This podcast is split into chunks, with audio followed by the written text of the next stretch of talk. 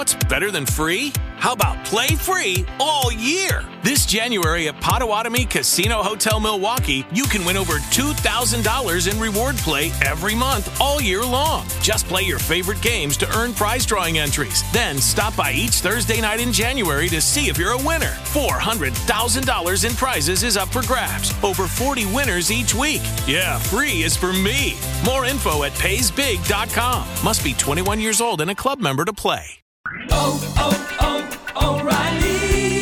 ¿Sabías que una de cada cuatro baterías necesita ser reemplazada? En O'Reilly Auto Parts prueban tu batería gratis. Y si necesitas una nueva, sus profesionales en autopartes pueden ayudarte a encontrar la batería Superstart correcta para tu vehículo y presupuesto. Prueba tu batería gratis en O'Reilly Auto Parts.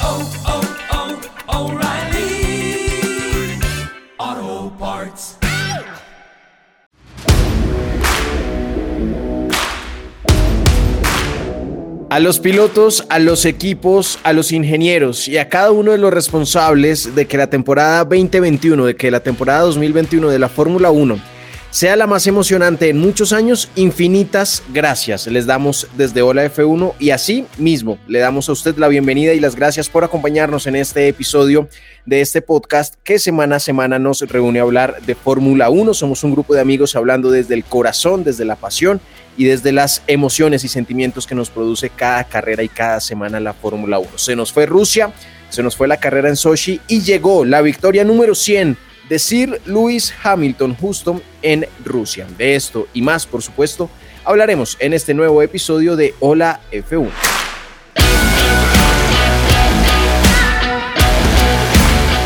Viviana Santiesteban llegó la victoria número 100 de Luis. Bienvenida a este episodio de Hola F1. ¿Cuál es tu titular para hoy? Hola F1 para todos, un saludo muy especial para quienes nos escuchan a través de Caracol Podcast. Y bueno, hoy con muchísima emoción, mi titular está relacionado con Lewis Hamilton y su victoria número 100 en la Fórmula 1. Hoy vimos historia. Vimos historia. Bueno, ya, ya, ya, vamos a hablar de, de, de, la victoria 100 de Hamilton, por supuesto, amado, odiado, pero sin duda rompiendo récords el hombre inglés. Sebastián González, bienvenido a este episodio de Hola F1. ¿Cómo le va Sebas? ¿Cuál es su titular para este episodio? Hola F1 a todos los oyentes del, del podcast. Y mi titular para hoy es la mejor carrera de la temporada. La mejor carrera de la temporada es el titular de Sebastián González. Con una victoria de un Mercedes es la mejor carrera para Sebas. Muy bien. Este man está feliz. Hoy no es un pobre man, sino que es un man contento. Ha hecho una inversión que hará que suene aún más bello de lo que sonaba antes. Edwin Mendoza, bienvenido a Hola F1. Estrena micrófono. ¿Y cuál es el primer titular que va a dar Edwin con su nuevo micrófono en Hola F1? Hola Pipe, hola F1 para todos. Uy, no, no, no, no, no, no, no, no, no, no, ya. No, no, no, pare, pare, pare. pare la, la, verdadera voz de Edwin era esta, no. no ¿Qué, pues, ¿Qué, es esa belleza, Edwin?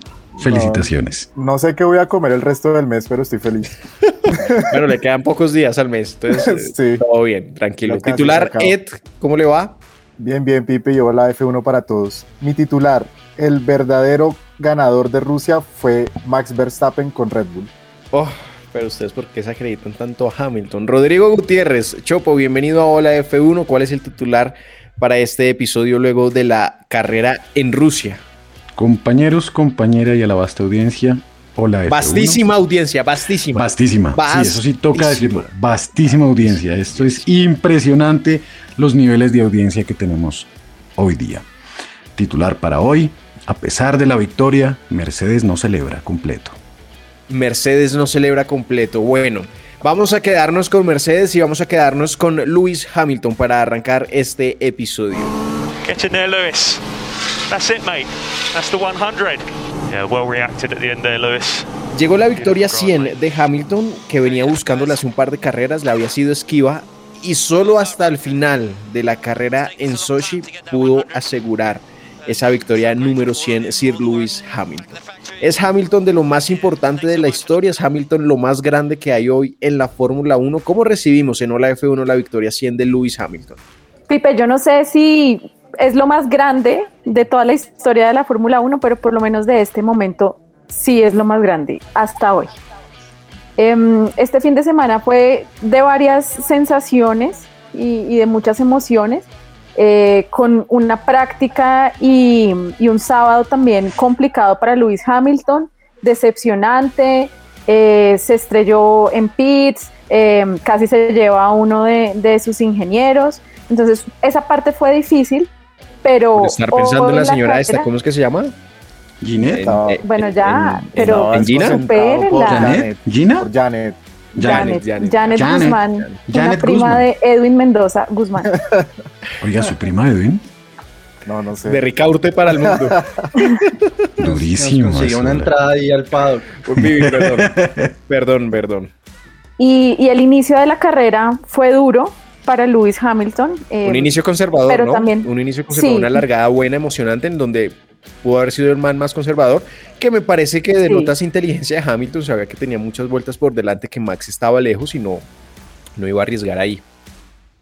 Y que Botas, iba a bloquear, entre comillas. No, pero, pero es que Botas ya, Botas es de Alfa Romeo, o sea, ya no está en Mercedes. Hoy quedó clarísimo que, que en este momento en Mercedes solo tenemos un piloto en nuestro equipo, que es Lewis Hamilton.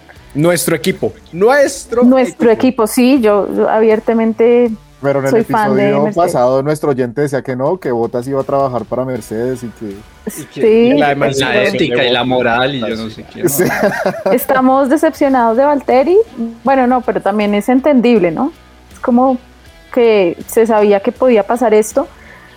Pero sí, de verdad que en esa largada de hoy Hamilton demuestra su experiencia, demuestra su inteligencia, arrancó con la cabeza fría y por eso pudo llegar a ese resultado. Entonces, pues nada, felicidad por Luis. Eh, también abiertamente lo digo, sí fue una carrera increíble para Max Verstappen. Eh, estoy de acuerdo con ustedes que tiene todo el mérito del mundo lo que hizo Max hoy, eh, pero pues nada, muy feliz por Luis. ¿Cuál mérito está en el mejor carro? Tenía que hacerlo.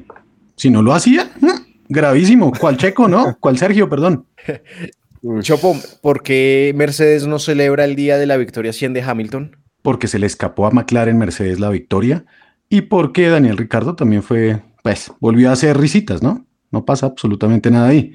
Pudieron haber tenido varios automóviles allá arriba, no pasó por la embarrada del piloto.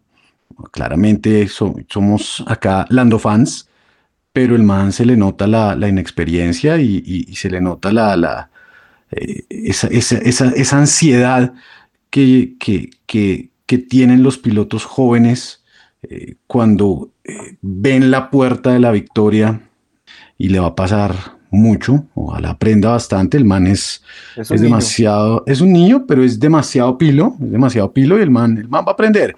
Y eso demuestra una vez más lo que siempre hemos dicho acá, que este es un deporte de equipo, porque la decisión de, de Mercedes, si ustedes eh, le hacen, rebobinan la carrera, eh, la decisión fue de los ingenieros y ahí hubo, hubo un momento en el cual Hamilton no, no obedece, el man sigue, pero le llega la orden directa y le dicen, man, ¿se mete o se mete?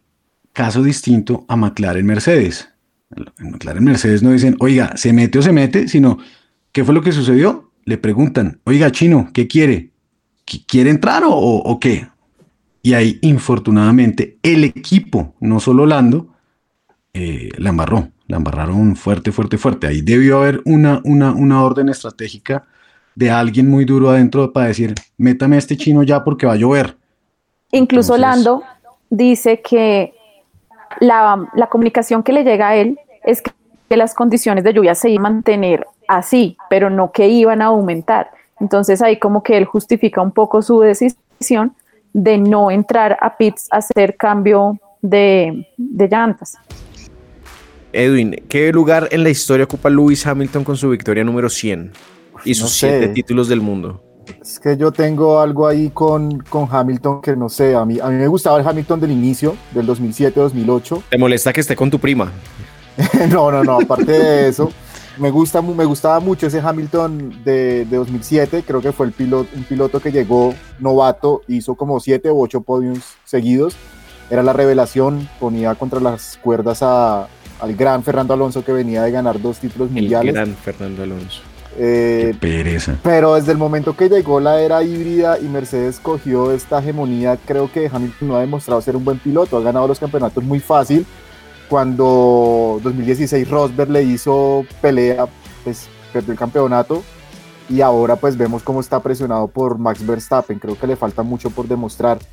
Las estadísticas dirán que, que es el piloto que más ha ganado, que más poles ha hecho, pero para mí en la historia está muy lejos de los grandes. Muy lejos de Schumacher que tiene 91, Betel 53, Pro Polémico. 51. Sí, tu sí. Fernandito tiene solo 32. de de Lauda, lejos, lejos. Claro. Y Sebastián González, no de los pilotos de esta generación, ¿alguno va a acercarse a los números de Lewis Hamilton? Ninguno, ninguno. Ese récord no, ese récord no se va, no va a ser superado. No hay posibilidad de que haya otra. De hecho, si hay otra hegemonía como la que tuvo Mercedes, se acaba la Fórmula 1 básicamente. Entonces, no va a haber ninguna Lo dice otra. el profeta Sebastián González. Se acaba la Fórmula 1. Me encanta cuando se ponen apodos. El profeta. El Profeta. profeta. Señores, el profeta. Perdón. El profeta. Chopo, Hamilton tiene un lugar en el Olimpo de los grandes de la Fórmula 1 con las 100 victorias y los 7 títulos del mundo. Claro, total. 100 victorias, ¿quién ha logrado eso y quién lo va a lograr? Absolutamente nadie. El, el Pero ¿cómo llegar a eso, como todos lo han logrado, como todos lo han porque el juego es de equipo y el juego es de ingeniería y es un deporte que, que nace en la ingeniería. Y cuando usted llega a la, a la- a la- hegemonía, a todos les pasó. Me acuerdo muchísimo en la época de Michael Schumacher. El man hubo, hubo una temporada que ganó 13 grandes premios seguidos. Ha sido más aburrido. Igualito a la, a la hegemonía de Luis.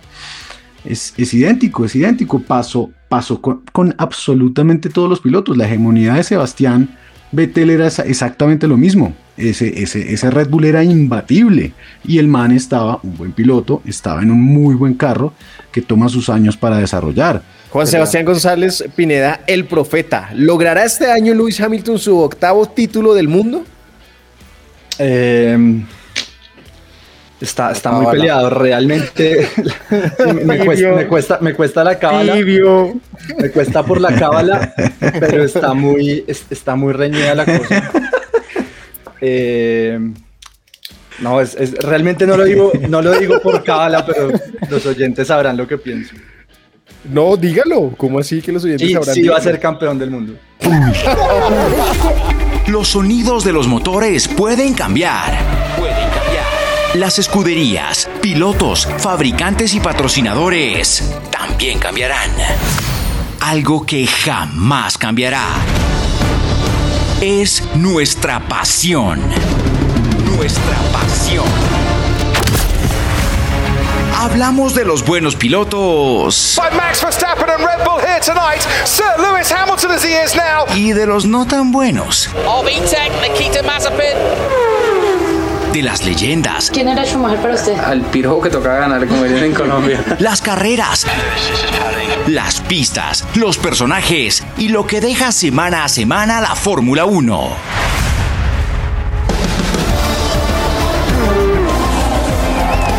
Semáforo en verde para Hola F1. Hola F1.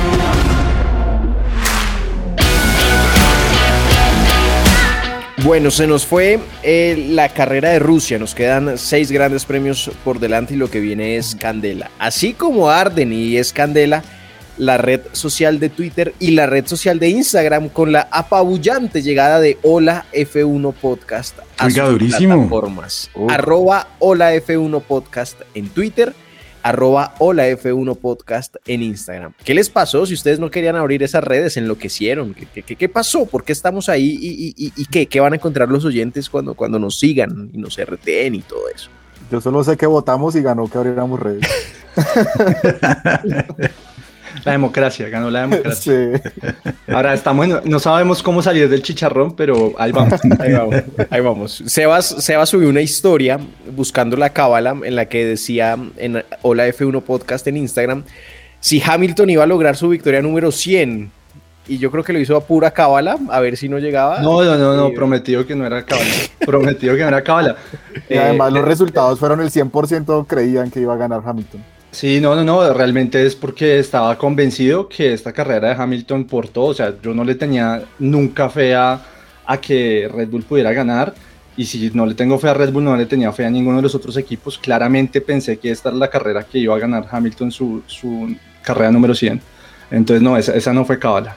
Bueno, pero estamos ahí en Twitter, arroba holaf1 podcast, en Instagram, arroba holaf1 podcast, para que eh, nos encontremos en el universo digital, en el universo de las redes sociales. Eh, estamos compartiendo contenido, síganos, denos corazoncitos y porfa compartan, que, es chévere que, que, crezca esa comunidad de Hola F1 en Twitter y en Instagram, arroba holaf1 podcast. Llegamos a la quali de este episodio 20 de Hola F1. Viviana Santisteban, que fue lo más destacado del Gran Premio de Rusia, algo diferente a las 100 victorias de Luis. Bueno, para mí destacado y quali de este fin de semana para Lando Norris por su actuación, sobre todo en la jornada del sábado. Y pues infortunadamente en las últimas vueltas toma esa mala decisión pero creo que no se puede desconocer que esa primera pole que llegó para Lando Norris no se emociona. La primera pole de Lando Norris, sí. Buen dato que, hay que también tener, que no, pues lástima que su fin de semana terminó pacado, pero primera pole de Lando en, Rusia 2021, chévere, para, para tener en cuenta. Sebas González, quali del fin de semana, ¿qué fue lo más destacado de la carrera que pasó? Claramente la carrera de Max, eh, una cosa impensada, realmente estoy muy feliz, muy feliz. Nunca, nunca me imaginé que pudiera quedar eh, en segunda posición, o sea, ni en el mejor de los, de los pronósticos. Eh, el pronóstico de Red Bull era top 5 eh, y eso estaba bien y era lo que iba a quedar realmente. Esa entrada a pits fue la que, la que generó pues que, que pudiera llegar a ese segundo lugar, pero, pero pues minimizó todos los daños, queda a dos puntos de, de, de Lewis en el, en el campeonato, ya cambió de motor, vienen de esas seis carreras, dos carreras muy buenas para Red Bull. Entonces, bueno, nada, quedó eh, perfilado para pelear este, este final de, temporada con, con, todos los juguetes, como se diría. Para Edwin González, ¿qué fue? Para Edwin González, oiga. Para Edwin Mendoza, ¿qué fue lo más destacado del Gran Premio en Sochi? Eh, lo más destacado para mí fue Ferrari, el cabalino rampante hizo... El cabalino rampante. Hizo una muy buena carrera con Carlos Sainz. Eh, Leclerc también estuvo con un buen ritmo cuando estaba detrás de Max Verstappen, estaba andando al mismo ritmo de, del piloto holandés. Pero me alegra mucho que, que Ferrari esté volviendo. Eh, hicieron una actualización en el motor, aunque Sainz no tenía esa actualización esta carrera. Pero la largada que hizo también, ustedes vieron cómo pasó a Lando en, la, en, el inicio de la carrera, creo que hicieron una, una gran, gran, gran, gran carrera. Oiga, Edwin, pero, pero eh, hay quien dice y, hay información ya por ahí rondando que Leclerc se, se agarró con alguien por allá adentro en, Ferrari, ¿no? Y está corriendo feo, pareciese. Eso, eso, hay, hay, una información que va, que va por ese lado, que el man, el man está agarrado por allá con alguien adentro en Ferrari. ¿Usted que usted que tiene acciones allá que No, no, no, todavía no sé nada, no sé nada. Ok. Espero que no pase nada. El problema es que eso se empieza a notar, eso se empieza a notar en, la conducción de los pilotos y no fue un buen fin de semana. Pero, pero yo creo que pues Ferrari ya estaba pensando en 2022, claramente. Y lo vuelvo a decir, como lo he repetido, para mí Leclerc es el segundo piloto más talentoso de la grilla.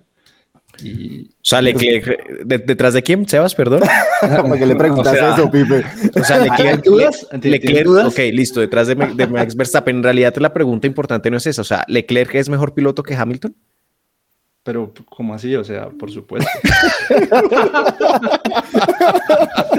o sea, pero es que no La cara de Viviana. No, no, por Dios, o sea. Como pobre man.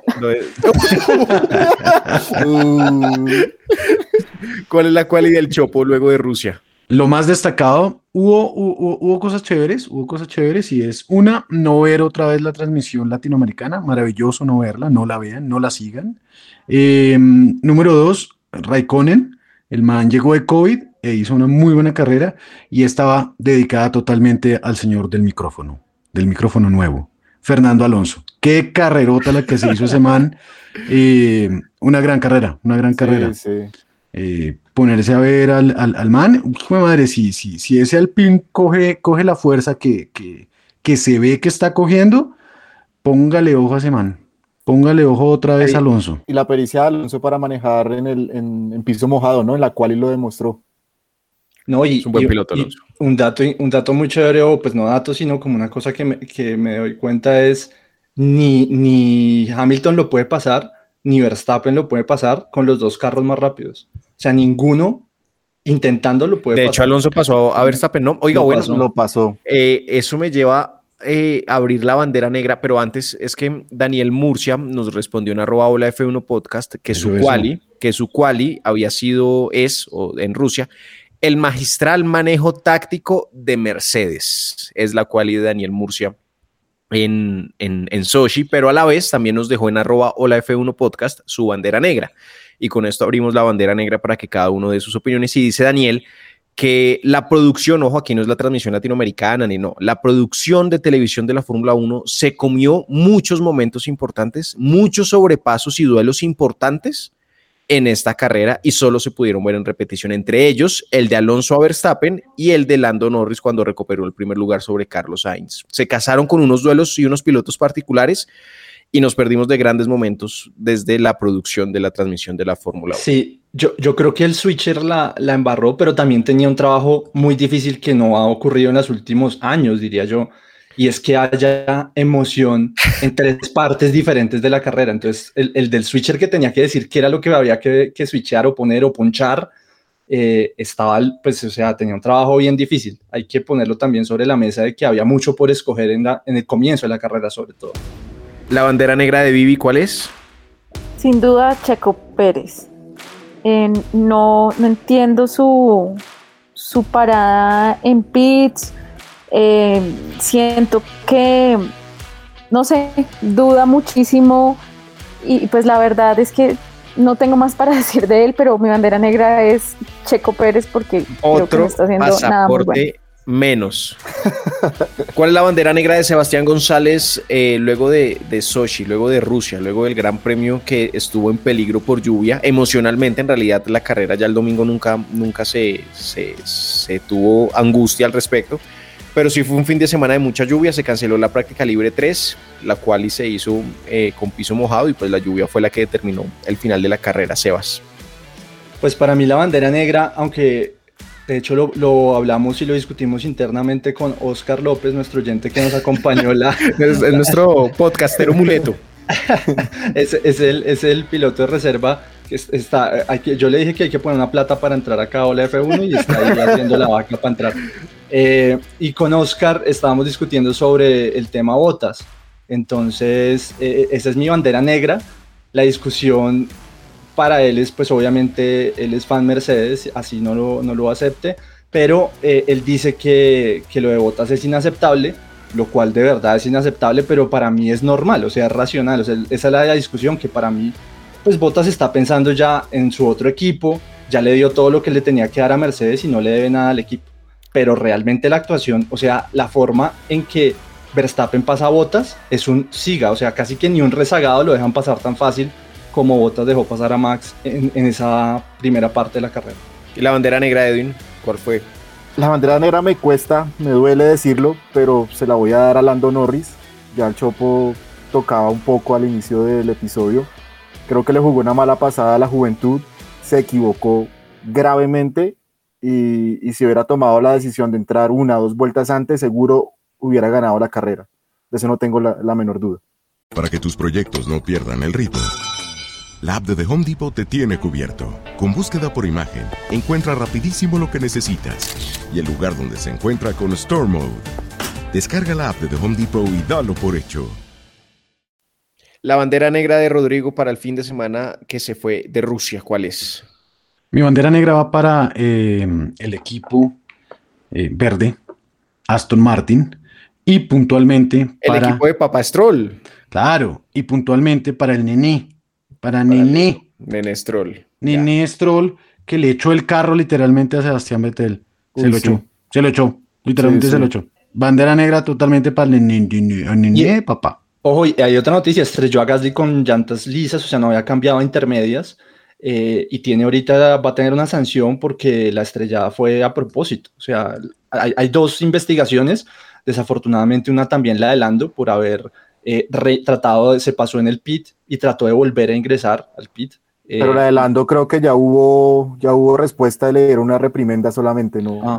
y la otra que estaban, la otra que estaban investigando era Stroll que, que estrelló a Gasly, pues eh, añadiendo ahí al, a lo que hizo con Vettel, que lo arrinconó contra el, de hecho, bueno, lo golpeó.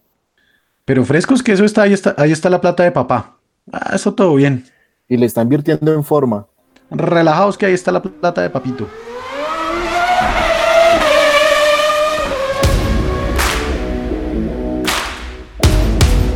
Vamos ahora sí a revisar a fondo ese momento dramático a partir de los radios. ¿Qué hablaron los equipos ¿Qué dijeron los pilotos cuando sobre la vuelta más o menos, no recuerdo bien, 46, 47 de carrera, George Russell es el primero que dice, en la curva 10 hay lluvia. Y ya ahí como que se, eh, eh, se pone la alerta, los equipos empiezan a informar a los pilotos que puede caer lluvia sobre el final de la carrera, sobre algunas curvas en particular. Y ya la imagen dramática es cuando el público abre sombrilla, saca paraguas, se pone impermeable y empieza a caer gotas sobre la pista en Rusia. You happy as you are, or do you want tinted? Let me know. Are we expecting more rain? Some rain is about, some rain is about. There could be more. Sebas, ¿Qué fue lo que pasó con esos radios de Red Bull? ¿Qué fue lo que pasó con Sergio Pérez? ¿Qué fue lo que pasó con Max Verstappen mientras escuchamos esas comunicaciones del equipo Red Bull con sus pilotos ahí de fondo mientras vamos contando, contando el pues, cuento? Pues este, eh, en el caso de Red Bull es un tema que muestra las dos decisiones que se tomaron en los diferentes equipos. Eh, en la primera, Max le preguntan que si, que si le parece o que si quiere entrar a pits, que cómo lo ve, y él dice que pues que está bien, que, que no necesita entrar. Is the rain any worse, Max? Is the rain any worse? Oh, it's really I'm losing time, isn't it? I think for boxes, really losing time sigue en la vuelta, en esa misma vuelta, y él ve que se están saliendo, creo que es Leclerc. Leclerc sí, claro, lo ve de frente.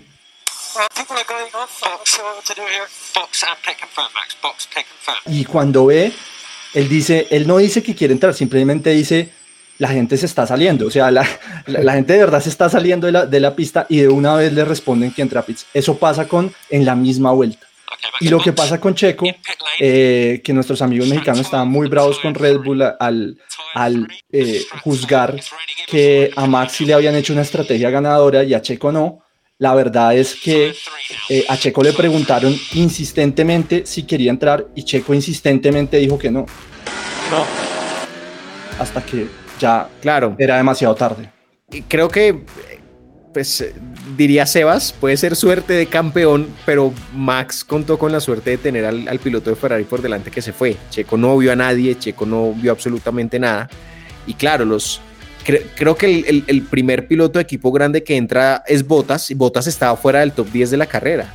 Y cambió, fue, fue de los primeros que cambió y logró meterse en, la parte alta de la, de la clasificación final pero claro, entonces pues Sergio también le tuvo mala suerte, así como Max Verstappen tuvo buena suerte y, lo, este man salirse. Además, además Pipe, además Pipe, eh, Checo iba tercero, ¿no? Y al mismo tiempo pues eh, Landon y Hamilton habían entrado, creo que estaba jugando esa misma estrategia y, le salió mal.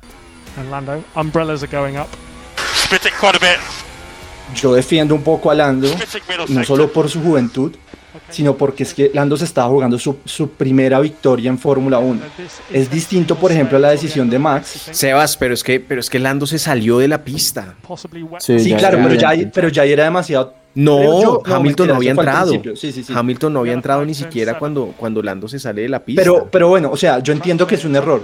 a lo que me refiero es que uno en la posición de querer ganar su primera carrera de Fórmula 1 y, y, y pensar que quedan tres vueltas y que no hay una lluvia torrencial, pues también uno lo piensa. O sea, realmente Lando no tenía nada que perder, excepto su posibilidad de ganar la primera carrera. Pero en el caso, por ejemplo, de, Verstappen, pues Verstappen no tenía nada que perder porque perdiera un puesto realmente por lo que pasó en ese momento. Perdía un puesto y podía ganar mucho. Bottas perdía varios puestos y podía ganar mucho. Entonces yo creo que era un juego ahí más mental de creer que podría, de, poder manejar una situación eh, y, ahí sí le doy la razón a quienes dicen que los equipos debieron, porque ellos son los que tienen el control del radar y, y los que tienen más información que los pilotos, debieron haber obligado a algunos pilotos a entrar sin consultarles eh, ante una situación, pero pues es un tema muy ambiguo también. Okay, Lando, Hamilton has taken it. He's gone to an inter. Yes, I see. I see. We just got to commit to stay. Pero es que los ingenieros igual le decían a Hamilton y a, y a, Lando que entraran y ninguno de los dos quiere entrar. Hamilton también estaba cerrado diciendo no, no quiero entrar, no quiero entrar, no quiero entrar.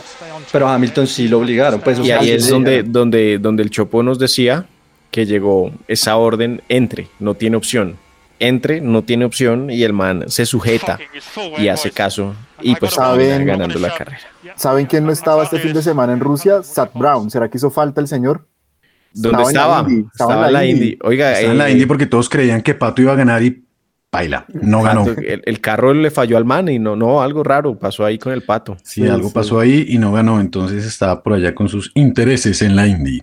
Intereses en la Indy. Vivi, ¿cómo ves esta situación? Eh, los ingenieros debieron haberle pedido a Lando que entrara. Eh, ¿Qué tanto deben ceder los equipos a la decisión del piloto en un caso como estos donde ellos son los que están viendo la meteorología? Yo sí siento que el equipo pudo pedir con mayor determinación que Lando entrara a los pits. Eh, bueno, él lo dijo también, ¿no? Su versión, como lo estaba diciendo hace un momento, es que el equipo le dijo, no, las condiciones de, lluvia se mantienen, em, por decirlo, una lluvia ligera, eh, pero en realidad luego empeora, ¿no? Entonces él dice que esa confusión, en, como que no tuvo la información apropiada para tomar la decisión, eh, porque claramente su decisión hubiera sido entrar, pero pues creo que literalmente eso ya es como llorar sobre la leche derramada, como diríamos en Colombia. Em, pues porque finalmente pasó lo que pasó. Pero creo que el equipo sí pudo haber sido mucho más acertado en esa, en esa orden. Chopo, y aquí está la entrevista post carrera de Lando, con tristeza. Qué tristeza esa entrevista. How are you feeling right now? Uh, not that happy. I could have won the race and I didn't, so uh, I'm never going to be happy like this. But uh, yeah, it's the way it is. It's the way it went. We made the decisions. I made the decisions that I made, and they were obviously wrong in the end of the day. So, um, yeah, tough one. But on the positive side, I guess I got a couple points, and Daniel did a good job as well. So for the team, it was still a, a decent day. Y junto a nosotros, hola F1. Hola F1. Suscríbete en tu plataforma favorita a Hola F1 y sé el primero en enterarte y escuchar nuestros nuevos episodios. Además, suscríbete en www.holaf1.com y podrás recibir nuestras comunicaciones personalizadas. Sí, podemos hacer lo que queramos. Así estás más cerca a Hola F1. Suscríbete, reproduce y comparte cada episodio de Hola F1. Somos fans, no somos estrellas. El podio de Rusia lo lideró Lewis Hamilton, que llegó a su victoria número 100. Max Verstappen fue segundo, largo último y fue segundo. Sin duda, algo que no esperaba, no, lo esperaba ni Sebastián.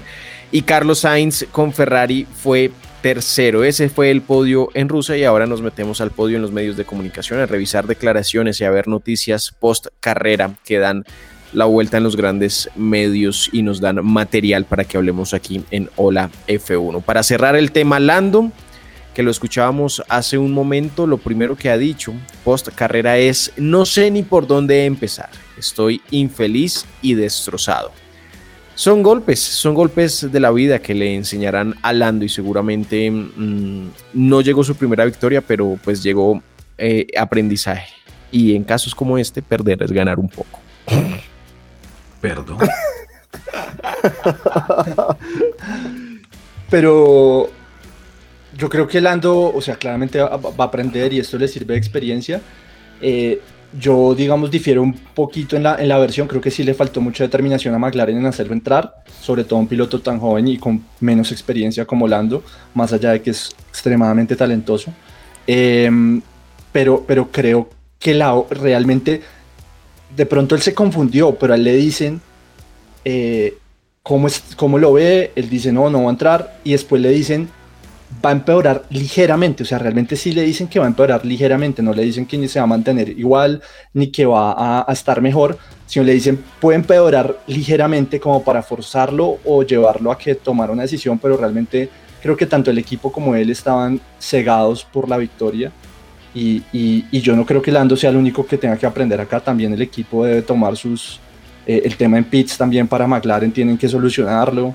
Eh, perdieron tiempo, vienen perdiendo tiempo en todas las carreras. Entonces, eh, Lando y el equipo tienen que comportarse y, y, mejorar su rendimiento como el equipo grande que son y que van a ser, ojalá en 2022.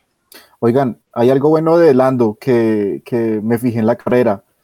El man cuidando llantas, como nuestro amigo Checo Pérez, es muy rápido. O sea, eh, cuidó esas llantas, creo que 30, 30 vueltas, las llantas intermedias, perdón, y mantenía un ritmo supremamente alto, cosa que no hace nuestro amigo Checo Pérez, que dicen que es el que mejor cuida llantas en la Fórmula 1, pero es muy, muy lento. Y otra cosa, eh, le pregunta a Lando si él creía, si él tenía la certeza o cree que podía ganar eh, si no hubiera empezado a llover. Y Lando dice, no tengo la más eh, mínima duda de que no me iba a pasar Hamilton. porque él venía manejando ese segundo de diferencia, los dos segundos de diferencia. Él dijo, yo venía manejando la situación, tenía el combustible que necesitaba, tenía las llantas como las quería y estoy convencido de que hubiera ganado la carrera. Chopo, la segunda noticia con la que nos encontramos es que ya hablamos de Sergio, de sus decisiones, pero Red Bull lo, pues lo atacó eh, de alguna manera u otra. Christian Horner dijo que Sergio Pérez era responsable de su mal resultado final, de su novena posición en el Gran Premio de Rusia. ¿Qué tanto hay que cuidar esto de para adentro y qué tanto el director del equipo, en este caso, es válido que salga a atacar a un piloto de su equipo? Oiga, vea, últimamente no se habla tan bien de Sergio, pero en esta sí. Qué pereza estar trabajando en ese equipo, oiga. De verdad, de verdad, qué empresa y qué mal manejan las, las, las cosas. Sí, Maxito es lo máximo y, el chino es un duro y todo lo que sea. Pero el pobre segundo piloto de ese equipo literalmente llega a sufrir. Todos. no, llega a sufrir. Ese man siempre ese piloto va a llegar ahí a sufrir. Hasta que Qué presión. Claro, claro, muy vasto, muy vasto. le pasa y en las declaraciones se defendió. Le pasa a todo el mundo. Que, es, demasiado agresivo, ¿no? Es demasiado agresivo la forma en la cual, en la cual ese equipo hace sus declaraciones y, juegan con, con, con, los medios y juegan con sus, con, sus eh, statements y sus cosas. Y es, literalmente, el segundo, el, segundo que llegue a, ocupar el, segundo carro de Red Bull es. Si usted no, si, usted no demuestra una pizca que le puede ganar algún día al piloto que le dan todo, literalmente no tiene absolutamente nada. Y aténgase a las consecuencias, que es en cualquier momento salen a decir lo que, lo, que sucedió este fin de semana con, con, el, con el pobre Sergio. Le echaron toda la culpa. ¿Y se defendió Sebas? y le tocó defenderse y en las declaraciones dice eh, un poco también culpando al equipo por la entrada a pits. Eh, entonces, eh, ante la pregunta de si había sido responsabilidad totalmente de él, él dice, asumo parte de la responsabilidad, las condiciones no estaban del todo claras, pero estoy seguro que sin el error en pits hubiera tenido el podio asegurado. Y eso pues para un piloto de Red Bull decirlo no es tan sencillo definitivamente es una empresa que maneja muy mal esa vaina de las comunicaciones. Algunos dirán que son los maestros del marketing y todas esas vainas que yo no entiendo. Pero uy, qué mal manejan, qué mal manejan la comunicación, hola. Yo creo que es solo de Red Bull Racing, porque en otras cosas creo que Red Bull lo hace muy bien. Aunque también, para ser objetiva, creo que la decisión de Mercedes de, de haber cambiado el motor de botas también fue un poco pues que, deja varias cosas por pensar, ¿no? Cerramos este podio en los medios de comunicación con una nota demasiado latinoamericana y, inclinada hacia el cono sur, inclinado hacia Argentina, un, titular que sale desde InfoAI, que dice, Hamilton llegó a las 100 victorias en la Fórmula 1 y ahora va por un récord imposible de Juan Manuel Fangio y es que eh, creo que esto lo escribió Tornelo. Eso lo escribió Tornelo. Señores, eso lo escribió Tornelo. Señores y señoritas, eso lo escribió Tornelo. Esto lo escribió Tornelo y es que eh, Fangio, el argentino, cuenta con el promedio ganador más alto de la historia, mientras que Hamilton está tercero en esa tabla. Sebas, yo no entiendo eso de los números. Yo, yo, no, sé, no sé, no entendí. No esto, es, sencillo, pero pues uno no entiende por qué lo sacan, pero claramente los números están ahí.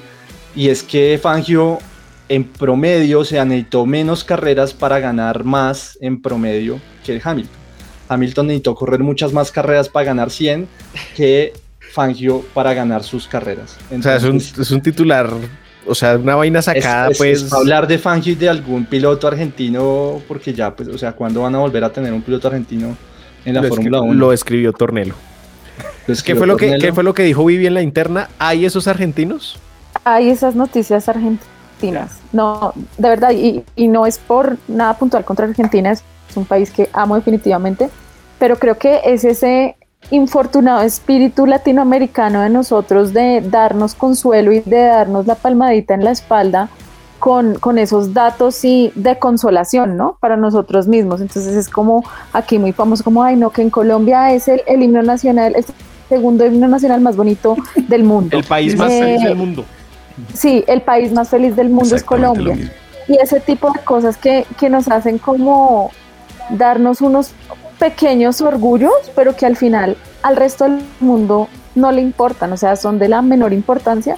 Y de verdad como que vi esa, esa noticia, ese, ese artículo de Fangio que sin desconocer, por supuesto que también fue un gran piloto en esa historia de ese momento, pero pues compararlo como que no, no sé, es muy raro, no, no tienen esas cifras como que son, son difíciles de, de encajar, ¿no? Por supuesto, los números no mienten, pero pues de verdad que de la menor importancia. Me encanta eso, numeral de la menor importancia, ya que tenemos redes sociales. ¿Cómo es, cómo es eso? Arroba hola F1 podcast en Twitter, Instagram y puede ser, puede ser alguien, alguien de ustedes que se encargue de publicar una noticia con el numeral de la menor importancia cada semana. Yo no sé hacer eso, pues entonces. vamos a empezar con esta. Vamos a empezar con esta para que los, para que los oyentes la vean.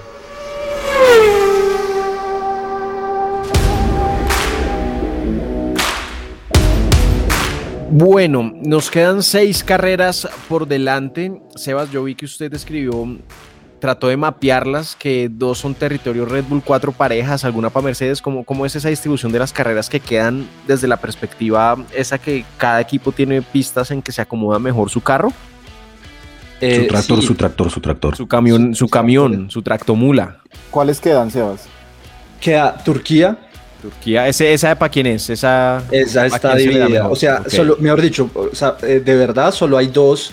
Eh, no, no, pero espere, no, una una la revisamos. espere, espere, una una la revisamos. Entonces, Turquía está dividida. Dividida. Para cualquiera. para cualquiera. Estados Unidos en el COTA, en el Circuito de las Américas. Bueno, yo les digo, solo hay dos, para no ser, no meter acá el fanatismo, solo hay dos que son realmente Red Bull, pero Estados Unidos también tendría una inclinación hacia Red Bull. En eh, serio, pero yo creo, yo siento que históricamente a Red Bull no le ha ido bien ahí, Sebas. Pero bueno, digamos que es, yo creo que es, para cualquiera también. la camiseta, hombre, que estamos analizando. por eso les digo, por eso les digo que solo hay dos que realmente son Red Bull eh, y las otras son disputadas. Entonces esta, esta entra dentro de las esta, digamos, de las disputadas. De las disputadas. pero pero claramente, y, y, otra cosa para complementar, acabamos de pasar dos carreras Mercedes. Monza Mercedes. y Rusia eran carreras Mercedes totalmente. Luego viene México, que ese es un circuito estrecho. Red Bull.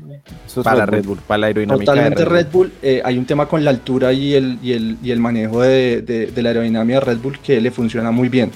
Y el cuidado de llantas de Sergio. Y el cuidado de llantas. Cuenta la leyenda que te tocó ir a la peor carrera en la historia de México. La que te tocó la más aburrida cuando fuiste. Pero tomamos la cerveza más rica del mundo. si quieren ver esa foto, está en la memorabilia de holaf1.com. Luego de México. Y en el Instagram, en el Instagram también está la ah, foto. Sí, señor. sí, nuestra primera publicación. Nuestra primera publicación. Luego de México, que es territorio Red Bull, llega a Brasil. Oiga, pero venga un momento. Era tan cara esa cerveza que nos tocó tomarnos entre todos nosotros un vasito. un vasito. Un vaso, sí. Eh, Brasil. Red Bull. Red Bull. ¿Esa es, Red Bull en serio? ¿Ustedes la ven Red Bull? Sí, sí, Red Bull. el año pasado, ¿quién ganó ahí? Max, ¿cierto? Eh, sí, Max, y Max tuvo su primera victoria en... Pero el año pasado no hubo Brasil por COVID. no, el año pasado no, entonces 2019. 19, bueno. Max. Eh, pero Turquía el año pasado lo ganó Luis. Ah, no, pues es que si hablamos de quienes ganaron las carreras, siempre ha ganado Mercedes. Pero, pero o sea, no, claro, uy, ¿no ves que Hamilton ya ganó 100? Claro, pues entonces, pues eso de decir como este circuito es de tal, es de tal, pues sí, hay unas condiciones técnicas que seguramente no, pues, pues lo hacen. sobre el papel, sí, igual como, como, Porque además creo que esta, acuérdate esta que temporada, es el profeta, él va a ganar, pero es que va a ganar Esta temporada o sea, ha sido un poco impredecible, ¿no? O sea, como pues que ha traído muchas sorpresitas. Claro, siempre ganaba Mercedes y hace 10 carreras no ganaba Hamilton. Entonces, pues hace 7 carreras no ganaba Hamilton y de las últimas 10 ha ganado 2. Entonces, pues es, obviamente es impredecible porque pues ya no está ganando Hamilton. Pero en el papel eh, y por lo, la, solo por cómo, se, eh, cómo funcionan los carros en los circuitos, no porque vayan a ganar. Eh, digamos, Red Bull podría tener un mejor rendimiento en México pero igual no ganó México. Cuando ustedes fueron y en las últimas ediciones no ha ganado México porque no ganaba, pero hoy con un carro competitivo en una pista que le favorece, va a ganar Hamilton igual porque va a ser campeón. Pero, pero, pero pues tiene una posibilidad más alta Red Bull, pues, o sea, hay dos circuitos que le favorecen, que son Brasil y México. México. ¿Ya hablamos de Arabia Saudí? No, no, no ese, ese, ese, es disputado. Y cerramos con Abu Dhabi, que ese es territorio Mercedes. Territorio Mercedes, es territorio Mercedes.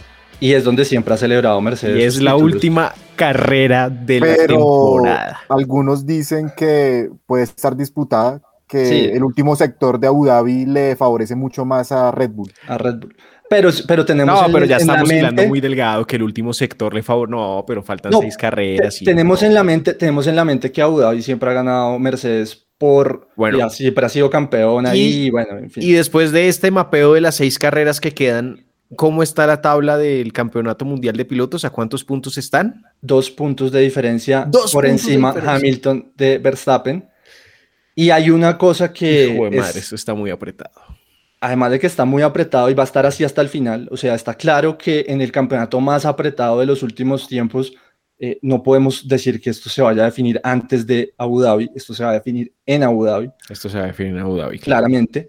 Eh, lo, lo, que hay que decir es que a Hamilton seguramente le hace falta cambiar su motor y va a tener una penalización como la de Verstappen. Por eso digo que, que Red Bull fue el ganador acá. Ya, ya Max Verstappen tiene el motor para finalizar la temporada y Hamilton tiene que cambiarlo en alguna de estas carreras que tendrá que, establecer. No sé, de pronto puede ser México, que es una, es una pista que no le, no le favorece mucho a. No, pero no. Si lo va a hacer en México, la embarran porque en esa pista no se puede adelantar mucho. Ahí quedarían frenadísimos, frenadísimos. o no cambiarlo.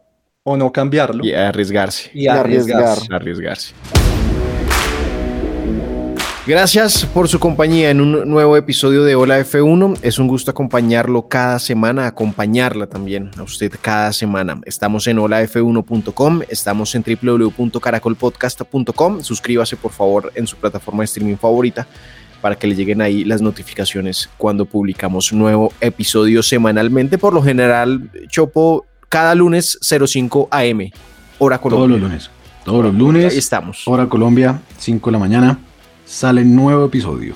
Como pan caliente Vivi, gracias eh, por la compañía en este episodio y nos alegra tu sonrisa por la victoria 100 de Sir Lewis Hamilton.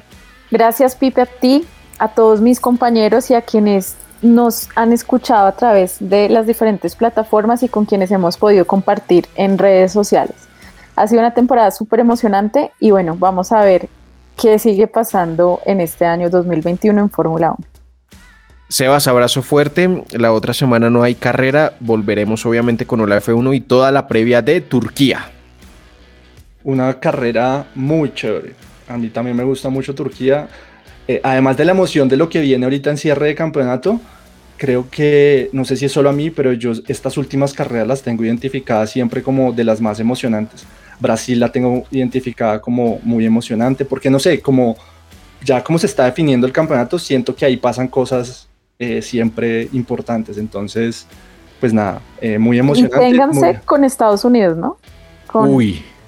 Con el Gran Premio que va a ser en Texas, que eso va a ser duro para nosotros, ¿no? Hola F1 tendrá sorpresas con esa carrera de Estados Unidos. Edwin, sonaste hermoso con ese micrófono, hermano. Muy bien, muy bonito todo. No, no, no.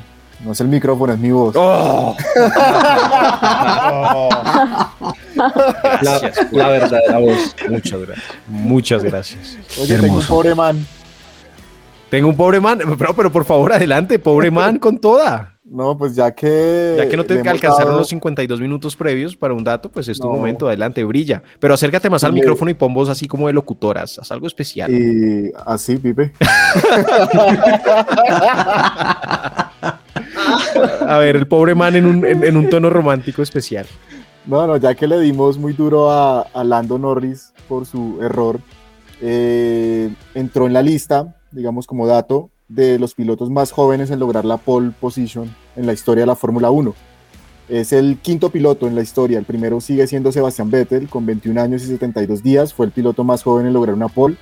El segundo es Charles Leclerc con 21 años y 165 días. El tercero es Fernando Alonso con 21 ah. años, 236 días. El cuarto es Max Verstappen con 21 años, 307 días. Y el quinto es Lando Norris que entró a esta lista con 21 años, 316 días. Y el sexto, adivinen quién es, nuestro amigo Stroll.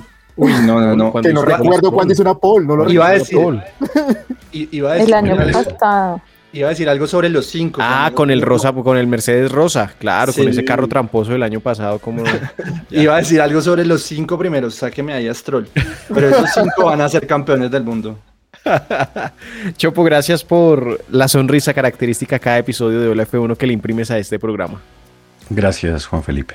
Oiga, venga, ¿y el próximo episodio va a haber invitado?